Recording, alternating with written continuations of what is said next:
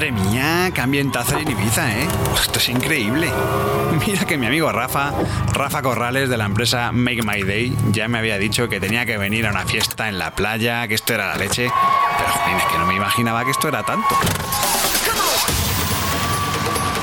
Si tienen en la barra un dispensador de chupitos bajo cero. además esto me recuerda una historia.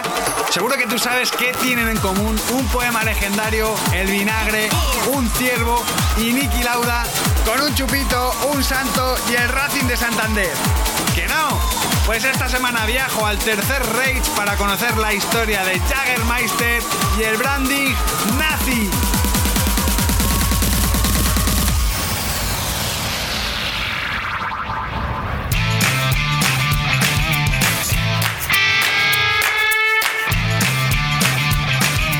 Brand Stoker con Rubén Galgo.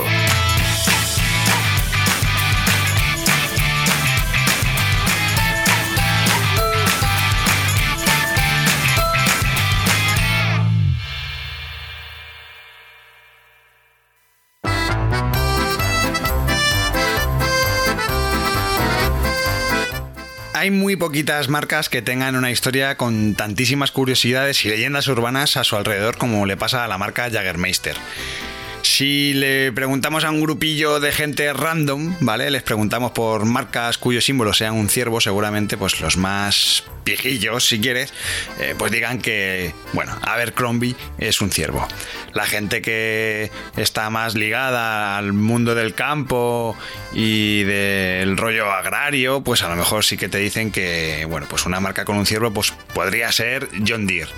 Y los más gambiteros, como la gente de la fiesta de la que acabo de salir, pues seguramente te digan que la marca del ciervo por antonomasia es Jagermeister. No te lo voy a negar, la verdad es que con dos niñas pequeñas ya no salgo de fiesta como antes. Pero es verdad que las pocas veces que he salido a tomar algo siempre mm, me ha llamado la atención un licor que tiene una botella verde, que además tiene una cabeza de un ciervo ahí estampada en la etiqueta. Sobre todo me resulta atractivo ese aspecto que tiene de elixir o de brebaje antiguo. Y ahí mi sorpresa, porque cuando indagué un poquito más sobre la historia y el origen de, esta empresa, de, de Jagermeister, vi que su fundación era del año 1878. O sea, es un mogollón de tiempo, ¿no? Y, claro, la conclusión estaba clara, y es que el diseño de su botella y su etiqueta no responden a un ejercicio de marketing, sino que, que son así desde que se empezó a comercializar. Bueno, al, margen de estas apreciaciones, la historia de Jagermeister o Jagger para los amigos echa a andar en la ciudad de Wolfenbüttel, en la Baja Sajonia, en, Alemania. Se trata de una localidad que tiene gran riqueza histórica, es una zona además que está pues, rodeada de naturaleza, muy cerquita de Berlín y pues bueno, corría el año 1878 cuando un hombre llamado Wilhelm Mast abrió una fábrica, que además existe a día de hoy, se puede visitar incluso, que se dedicaba a producir vinagre para las minas de unas montañas que había por allí cerca, en la zona. Además, si recuerdas, cuando te hablé de la marca de lápices Stadler, eh, vimos que Alemania tenía mucha actividad minera, era como, bueno, una actividad típica de por esa zona, ¿no? Bueno, pues la historia es que el negocio del vinagre en 1922 y la compañía se tuvo que reinventar vendiendo vinos y licores. De hecho, además, tuvieron que cambiar su naming, tuvieron que cambiar el naming por el de Wilhelm Mast, tienda de vinos al por mayor.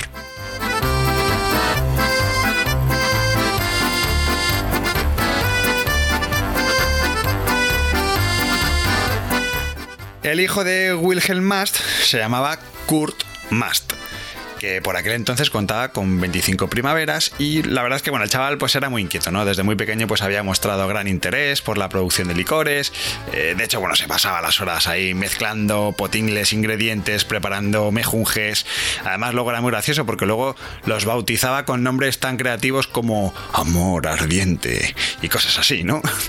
El asunto es que pasaron unos años hasta que consiguió perfeccionar la receta de un jarabe, un jarabe que además tenía un 35% de alcohol, que además curiosamente estaba elaborado con 56 tipos de hierbas. Ojo, entre las que figuran como posibles la camomila, el cilantro, la lavanda, cardamomo, naranja, nuez moscada, malvavisco, milenrama, que no sabía ni que existía, granos del paraíso o pimienta de java, ¿no? Y digo que figuran como posibles porque su composición sigue siendo secreto. Es un secreto muy guardado por la marca incluso hasta día de hoy. Este secretismo sobre la receta de Jagermeister ha dado lugar a un montón de leyendas, como te puedes imaginar, ¿no? Eh, que si se hace con sangre de ciervo, que si los nazis lo tomaban para entrar en batalla y lo hacían así en un estado de frenesí. Pero bueno, no nos anticipemos, ¿vale? No me quiero, no me quiero spoilear a mí mismo. Aquella bebida resultó ser un, remedio eficaz contra la tos. Esto es algo que le sorprendió al propio Mast. Y además, pues bueno, los problemas digestivos también se corregían un poco. Entonces, al final era consecuencia todo de, de sus ingredientes naturales. Pero la caza y los nazis lo cambiaron todo. Te cuento, verás. Seguro que no se te ha escapado que estamos en pleno auge del nazismo y como la mayoría de los jóvenes de la época, Kurt Mast se afilió al partido nazi el primero de mayo de 1933. Además, se tiene hasta el número de, nazis. el carnet de nazi que tenía, tenía el número 3.183.016. Vamos, que era un nazi de, de tomo y lomo, vaya. Era un gran aficionado a la caza, estaba todo el día hablando de caza, estaba siempre metido en, pues organizando excursiones, eh, bueno, en fin, con sus aperos de, caza.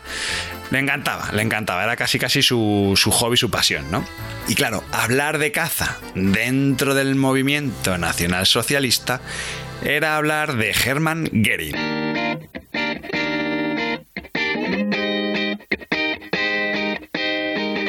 Si lideras una empresa o eres la persona responsable de crear o rediseñar la marca de tu compañía, no dudes en ponerte en contacto con nosotros. Búscanos en nuestra web, brandstoker.com.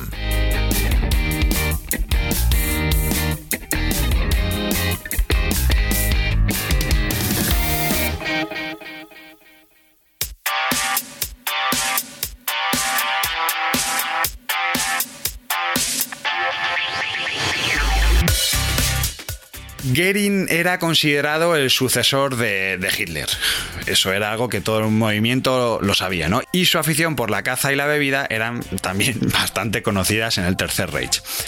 El empeño además que, hizo el nazismo por recuperar los mitos y las tradiciones ancestrales de la raza aria y todo este rollo indoeuropeo, pues la verdad es que fue titánico. Y en este sentido, en 1934, Goering creó la Ley Nacional de Caza. Y además lo hizo para disolver las sociedades de caza que había entonces, las que, bueno, las que estaban existiendo en aquel momento, y así transferir la membresía a una nueva sociedad, la Deutsche Jägerschaft con esta medida se buscaba, por un lado, educar a los cazadores para que no practicasen una caza así muy salvaje, que fuese una caza un poco más eh, ética, si quieres, y sobre todo para que preservasen la población de la vida silvestre en beneficio de las generaciones futuras de, de nazis.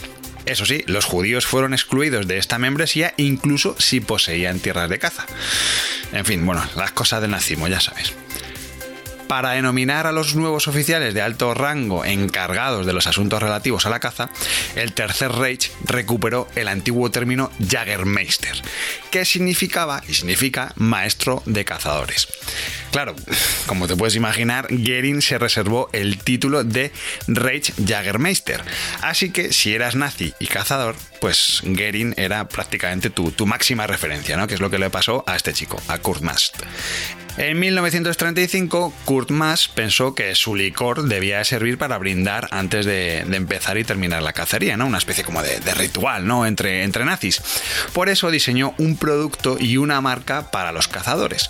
Lo primero que necesitaba era un naming. Eso era fundamental. Tener un nombre era vital. Y pensó que, claro, que ya que tenemos el término Jagermeister con toda esa carga simbólica, pues oye, pues eh, era una declaración de, de intenciones, ¿no? Lo segundo que hizo fue eh, buscar una botella. Necesitaba una botella. Necesitaba una botella además que fuese fuerte, que fuese resistente por si se caía durante las cacerías. Así que bueno, pues para encontrar la mejor opción, se puso a tirar botellas al suelo, en el suelo de su casa, bueno, en casa de sus padres, empezó a tirar botellas al suelo, a reventarlas, pla, pla, pla, pla, pla, hasta que de repente una no rompió. Y justo, justo, justo, la botella que resistió el golpe fue la que se quedó, fue la ganadora, fue la que utilizó y la que más de 80 años después es la botella verde y rectangular que sigue estando y sigue destacando en un montón de bares de, todo el mundo, ¿no? Que es la misma que acabo de ver yo en el bar de la playa. En tercer lugar, necesitaba tener una marca, necesitamos un logotipo, ¿no? Un símbolo, algo para poder comercializarlo. Y se puso en manos del diseñador alemán Gunther Clausen para que el público objetivo lo identificase rápidamente, pensó evidentemente en la imagen de un ciervo. Pero claro, no les valía un ciervo cualquiera. Tenía que ser un ciervo que desempolvara algún tipo de mito, algo que respirase ese rollito germánico. Así que llegaron a la conclusión de que el ciervo tenía que ser el ciervo de la leyenda de San Humberto aprovecho este momento de la historia para invitarte a que te metas en nuestra página web y veas un montón de imágenes muy chulas sobre todo esto que te estoy contando. Ya sabes que nuestra página web es brandstoker.com. Querido amigo, la vida te ha escogido. Y a cambio solo te pide una cosa, que la cojas por los cuernos. Corre o deja que todo pase por tu lado Ve por delante o al invisible. Lucha o di que ni lo has intentado. Porque solo cuando seas fiel a lo que está escrito en tu piel, entenderás por qué la vida te ha elegido. Hunt o be hunted.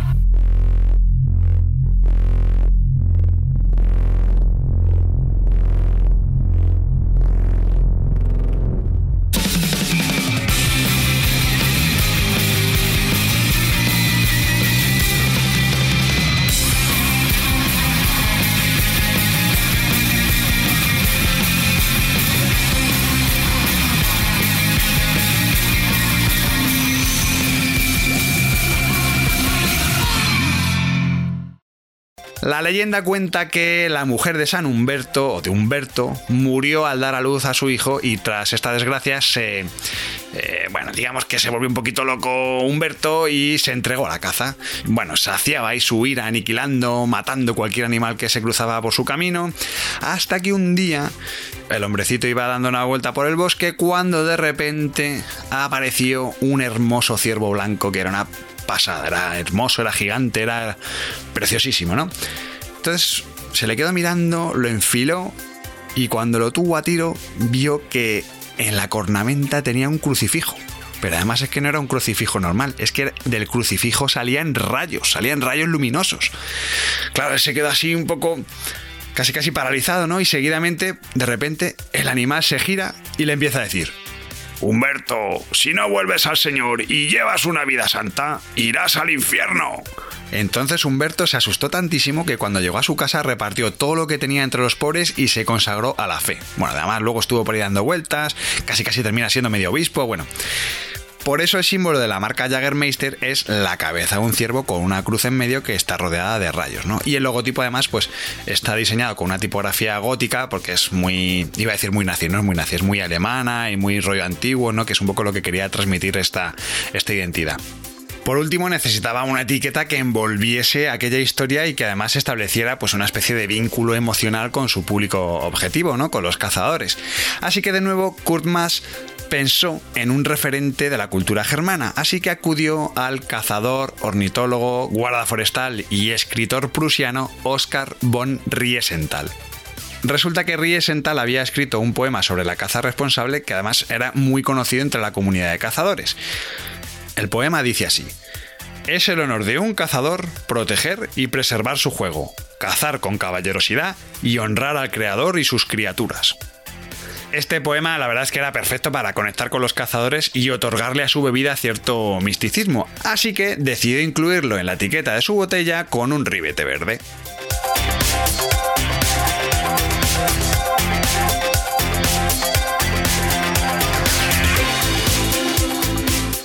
Kurt Mast conoció personalmente a, Gerin y este quedó entusiasmado con el licor creado por su nuevo amigo. En las cacerías a las que asistía Gerin, pues como te puedes imaginar, con la fama de borrachín que tenía, pues se consumían litros y litros de este licor, hecho que contribuyó a su popularización entre los altos cargos del Tercer Reich y además, bueno, se diese la paradoja de que el Jagermeister fuera conocido como el chupito, entre comillas, de Gerin.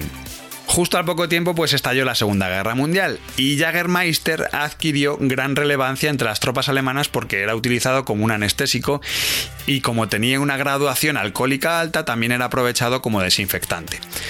Tras la contienda, a pesar de la relación entre Mast y Goering, las autoridades aliadas no consideraron un nazi, o por lo menos no consideraban un nazi auténtico a Mast, así que le dejaron libre. Eh, curiosamente, Gunther, un, hermano de Mast, que estaba casado y tenía un hijo, pues se enamoró de una judía durante el periodo nazi y acabó huyendo con ella a Brasil, dejando a su familia en Alemania, ¿no? Y a este, bueno, pues a este sí que le consideraban un nazi auténtico. Ya sabes, estas curiosidades de la historia. El asunto es que tuvieron que pasar un montón de años hasta que este licor realmente diera el salto a Estados Unidos. Y esto no fue hasta 1975, que en la fábrica de Wonfeld recibieron un pedido de 2.400 botellas para Nueva York. Pero a mí personalmente lo que más me sorprende es que la compañía no asumió el nombre Jaggermeister hasta 1987. Así que hasta ese año yo creo que tenían el run run de, que se les asociase con, con una marca nazi.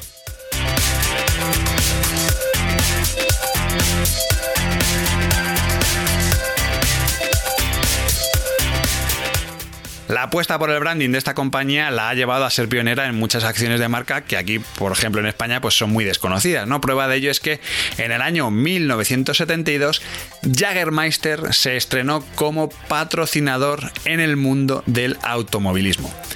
Pilotos de renombre como Grant Hill o el mitiquísimo Nicky Lauda han competido con, un equipo de. Bueno, con un equipo con un ciervo, vaya, con, con ¿no? Al año siguiente, el Eintracht Braunschweig alemán se convirtió en el primer equipo de fútbol en llevar una camiseta patrocinada. Y lo hizo gracias, como te puedes imaginar, a Jagermeister. De hecho, en la página web tenemos ahí una foto súper graciosa. Y para que comprendas un poquito más lo adelantados que estaban los alemanes, te diré que en España esto de la publicidad de las camisetas no sucedió hasta que el Racing de Santander lució una camiseta serigrafiada con la marca también alemana Teca en un partido ante el Real Madrid en el año 1981. O sea que nos sacan casi casi 10 años en esto del marketing y la publicidad en el fútbol.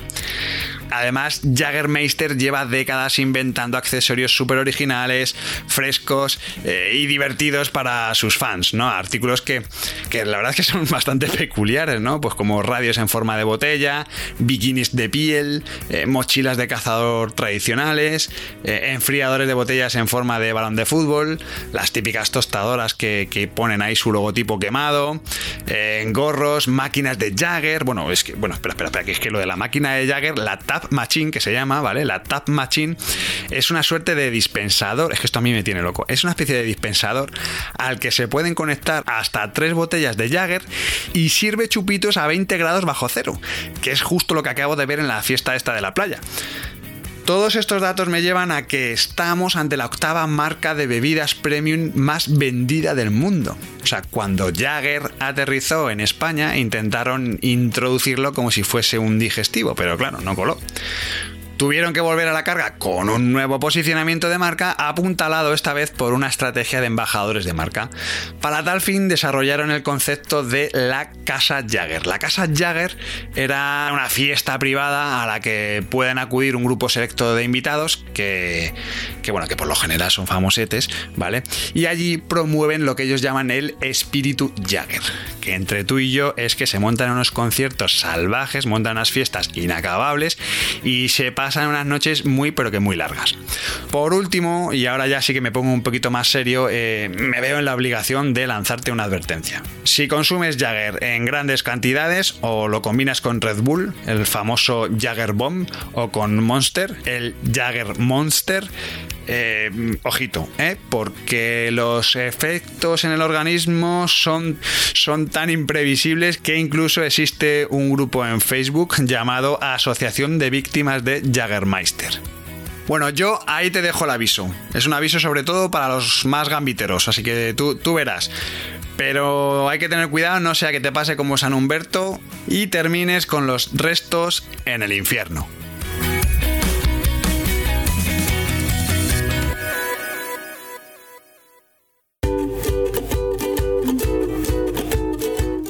Si te ha gustado este episodio de Brand Stoker, te invito a que escuches la siguiente marca con historia en la que te hablaré de Samsung y el origen de la televisión. Antes de despedirme, quiero recordarte que puedes seguirnos en Twitter, Facebook e Instagram, donde nos encontrarás con el usuario Brand Stoker. O si lo prefieres, me puedes seguir a mí a través del usuario Crenecito. Este podcast es una iniciativa de Brand Stoker, el estudio especializado en creación y gestión de marcas de Rubén Galgo. Si lideras una empresa o eres la persona responsable de crear o rediseñar la marca de tu compañía, no dudes en ponerte en contacto con nosotros. Búscanos en nuestra web, brandstoker.com. No olvides comentar este programa, darle a me gusta y compartirlo en tus redes sociales. Y si te has quedado con ganas de más, puedes escuchar más episodios de Brand Stoker en iVoox y sobre todo en brandstoker.com. Muchas gracias por estar ahí y recuerda, como dijo Paul Rand, el diseño es simple, por eso es tan complicado.